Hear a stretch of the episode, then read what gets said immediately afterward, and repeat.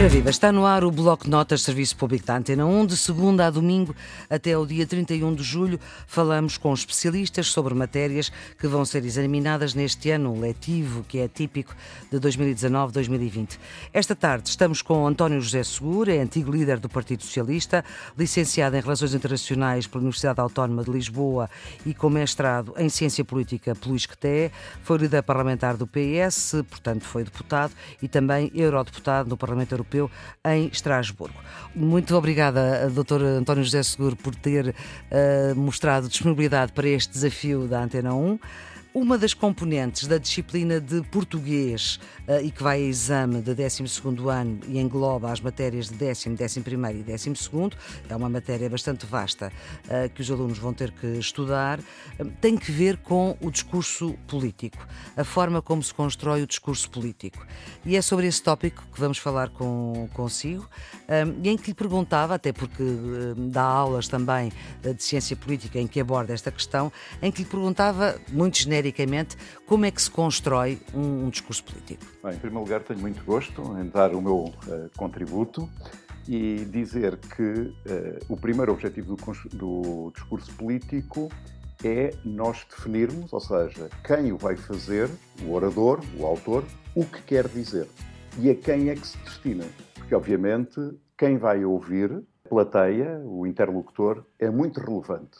E mais hum. relevante ainda é o que queremos dizer, qual é a mensagem que se pretende passar. E isso, conforme as plateias, eh, é preciso eh, que essa construção do discurso político cumpra a sua missão. Quando é que, quando é que se sabe que cumpre e quando é que se sabe que não cumpre?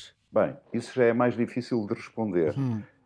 Mas há de imediato alguns indicadores que podem determinar da aceitação ou do nível de aceitação, como por exemplo o entusiasmo da plateia, a reação facial das pessoas, os aplausos, que geralmente indicam aceitação, a frequência desses aplausos, ou seja, se a, plateia reagir por diferentes formas ao discurso, naturalmente que também se aí percebe se há aceitação ou não aceitação, neste caso por não reação ou por uma reação negativa. E há momentos, eh, ou poderia dar alguns exemplos, de discursos políticos em que, obviamente, o, o protagonista poderia esperar uh, um discurso uh, a ser, ser aceito de uma determinada maneira, uh, mas a, a, a, reação ser gelada?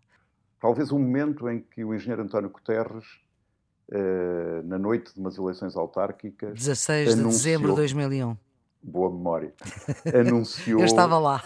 Anunciou, anunciou a sua demissão de Primeiro-Ministro, que já tinha comunicado ao seu Presidente da República, e também a demissão de Secretário-Geral do PS. E, portanto, isso é um gelo na sala, não é? Mas aí não se trata de o orador ir à conquista da aceitação. Trata-se do orador transmitir uma uh, decisão. Pois, e a construção desse discurso nada tem que ver com a construção de um discurso. Por exemplo, como é que se eh, constrói um discurso, por exemplo, uma noite eleitoral, seja ela eh, em que eleição for, local, nacional, regional, uma noite eleitoral em que se ganha ou perde, como é que se constrói o discurso de vitória e o discurso de derrota, digamos assim? É costume dizer-se que estão sempre escritos os dois, porque, obviamente, ninguém consegue antecipar o resultado, o resultado eleitoral.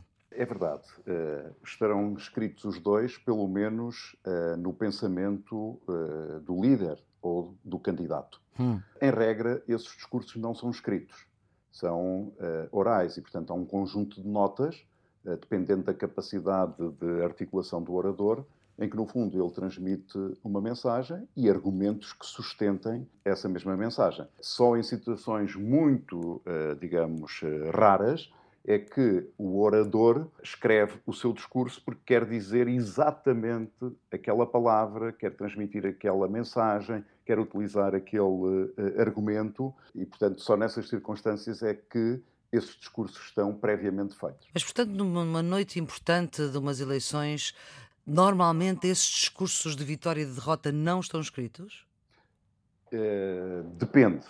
Eh, pode haver circunstâncias em que os discursos estejam escritos e pode haver circunstâncias em que os discursos estejam pensados. Nós encontramos, enfim, nas noites eleitorais em Portugal, a maior parte das intervenções das lideranças não é com base em discursos escritos, uhum. é com base em discursos que têm uh, os seus tópicos e em que o líder ou o candidato uh, expressa os seus pontos de vista uhum. e expressa uh, a sua, uh, digamos, mensagem. Mas eu diria que a maior parte não são escritos, no sentido de um texto escrito, são anotados e depois as pessoas falam recorrendo a essas notas que têm num papel ou num cartão. Por exemplo, no seu, no, no seu percurso pessoal, nas várias vertentes em que teve que, que, discursar, e foram muitas, e foram sempre discursos políticos, umas vezes de líder, outras vezes como líder parlamentar, outras vezes como deputado eleito ou eurodeputado. Eh, aí a maior parte dos discursos estarão no seu arquivo pessoal, imagino. Sim. Num debate parlamentar, o líder do grupo parlamentar geralmente intervém como a Maria Flor Pedroso sabe, de uh, improviso. E, portanto, é um, debate que exige uma presença de espírito muito grande, mas sempre na mesma lógica. O que quer transmitir, quais são os meus argumentos, muitas das vezes recorrendo também à enunciação dos contra-argumentos, ou seja, do, das pessoas que se opõem, para os destruir do seu ponto de vista e depois concluir. Portanto, tratamos sempre de discursos... Pois a construção da argumentação também é muito feita com base na argumentação do outro, daquele que se lhe opõe mais diretamente. Sim, eh, quer dizer, um discurso pensado, por exemplo, eh, num debate de uma moção de censura ao governo, hum. num debate de um programa de governo, no debate do Estado da Nação, é um debate escrito e é um debate em que, no fundo, se está claramente identificado qual é a mensagem que se quer transmitir, no fundo, qual é a nossa tese. Depois eh, há um desenvolvimento, e nesse desenvolvimento há os nossos argumentos, aos contra-argumentos e depois conclui-se. E há sempre esta estrutura que está presente no discurso político. É um discurso com uma dimensão uh, ética muito uh, relevante e que tem um texto argumentativo com uma função persuasiva. Ou seja, uh, no fundo, nós estamos a falar para uma plateia. Não é expectável que essa plateia concorde connosco, porque estão ali representantes de, de uhum. partidos diferentes mas, mas é através do Parlamento nossa, uh... os portugueses possam ouvir uhum. e possam aderir às nossas teses e às nossas causas. Uhum.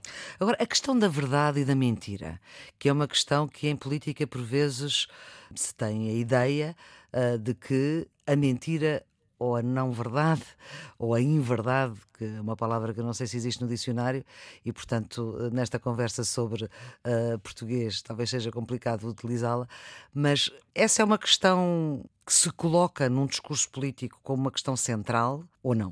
Uh, vamos ver, eu julgo que isso está muito associado a quem faz o discurso e ao caráter dessa pessoa. Obviamente que um discurso político tem sempre uma dimensão ética associada. Se o orador tem uma dimensão ética inferior, naturalmente que o seu critério perante a utilização de argumentos que não sejam verdadeiros é um.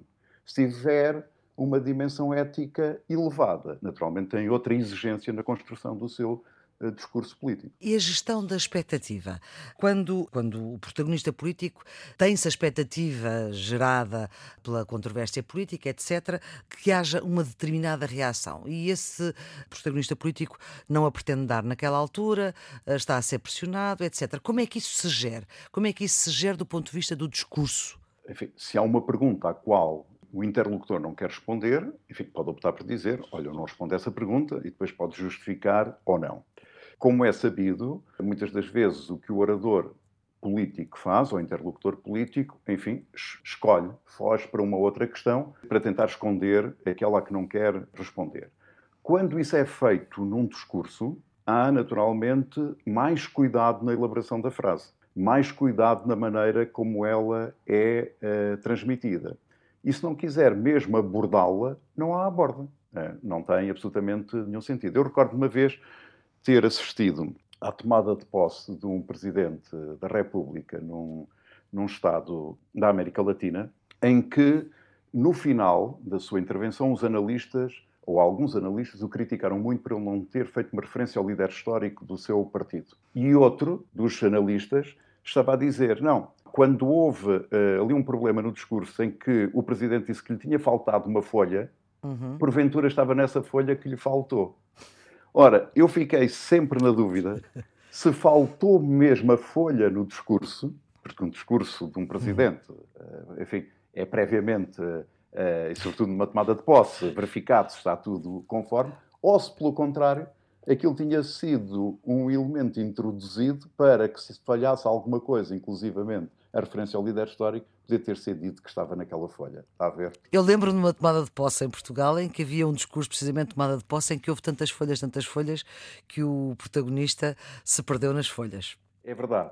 Uh, e talvez, uh, se eu estou agora a visualizar bem, tenha até passado à frente algumas folhas é por ter consciência que o discurso já não estava a ser uh, bem recebido pela extensão do mesmo e, se calhar, pela desadequação em relação à tomada de posse em que, que, estava a ocorrer. Uh, isso de facto acontece, estamos a falar em situações muito extremas e muito uh, extraordinárias. Mas deixe-me só contar-lhe também em relação à minha experiência no Parlamento Europeu. Sim. No Parlamento Europeu, como sabe, os tempos destinados a cada, a cada orador são muito curtos. Por exemplo, recentemente, quando a Presidente da Comissão apresentou uh, a sua proposta de recuperação económica para a Europa, ela teve uma intervenção, salvo erro, de 10 minutos, uhum. e depois seguiram-se intervenções de 4 minutos, 2 minutos, de 1 minuto. O que significa que quando tem que se intervir sobre um uhum. assunto, e várias Sim. vezes isso ocorreu no Parlamento Europeu, tem que ainda ser mais cirúrgica no que quer dizer. E, portanto, aí só há uma ideia a passar, um argumento, dois argumentos e uma conclusão. Ou seja, são características completamente diferentes do que ter que subir à tribuna da Assembleia da República e fazer um discurso de 15 ou de 20 minutos. E para nós fecharmos esta nossa conversa, Dr. António José Seguro, eh, é muito diferente eh, fazer um discurso quando se está na oposição e quando se está no poder. E o senhor já esteve nas duas posições, portanto. Eu diria que é mais fácil quando se está no poder. E porquê? Porque quando se está no poder, o discurso que é feito é sempre um discurso que tem uma dimensão mais positiva. O discurso da oposição em Portugal, se tiver uma dimensão mais positiva, muitas das vezes é analisado não como um discurso de oposição ou como um discurso de oposição mole. Mas isso tem a ver, na minha opinião, mais com a cultura política em Portugal do que propriamente com a natureza dos discursos. Mas quando esteve na oposição, também teve dificuldade em fazer discursos de uma natureza mais positiva? Uh, tive dificuldade na aceitação. Uhum. Isto é, é normal, e sobretudo o período em que estávamos, que era o período da Troika, em Sim. que havia uma clara oposição entre o meu pensamento e o pensamento do governo e do primeiro-ministro uh, da altura, é normal que a maior parte do meu discurso fosse um discurso de denúncia, de crítica, e, portanto, isso tem uma dimensão negativa. Quando chegava à parte positiva, isso significava que ele ou não era compreendido, ou era criticado por excessiva colaboração, digamos uhum. assim, com o governo uh, do meu país. Uhum. Ou então, como não era possível verificar da sua concretização, era muitas das vezes analisado de uma forma, ah, isso não são ideias, são coisas. Eh, portanto, uh, diria que o líder da oposição, sobretudo em uma situação de maioria absoluta em Portugal, é o uhum. pior lugar político que pode uh, existir, porque lhe é exigido tudo sem não ter os instrumentos para os poder comprovar. Uhum. Mas depois, uns anos mais tarde, há um, uns momentos de felicidade, como por exemplo agora esta proposta da União Europeia de mutualização da gestão da dívida e outras coisas. Se calhar tem-se, em alguns casos, a razão antes do tempo. Ou então as decisões são tomadas anos depois do tempo em que deveriam ser tomadas. Só para nós resumirmos, a questão do discurso político, no fundo, é um discurso especial, mas no fundo pode-se resumir a uma coisa que tem que ver com todo o discurso.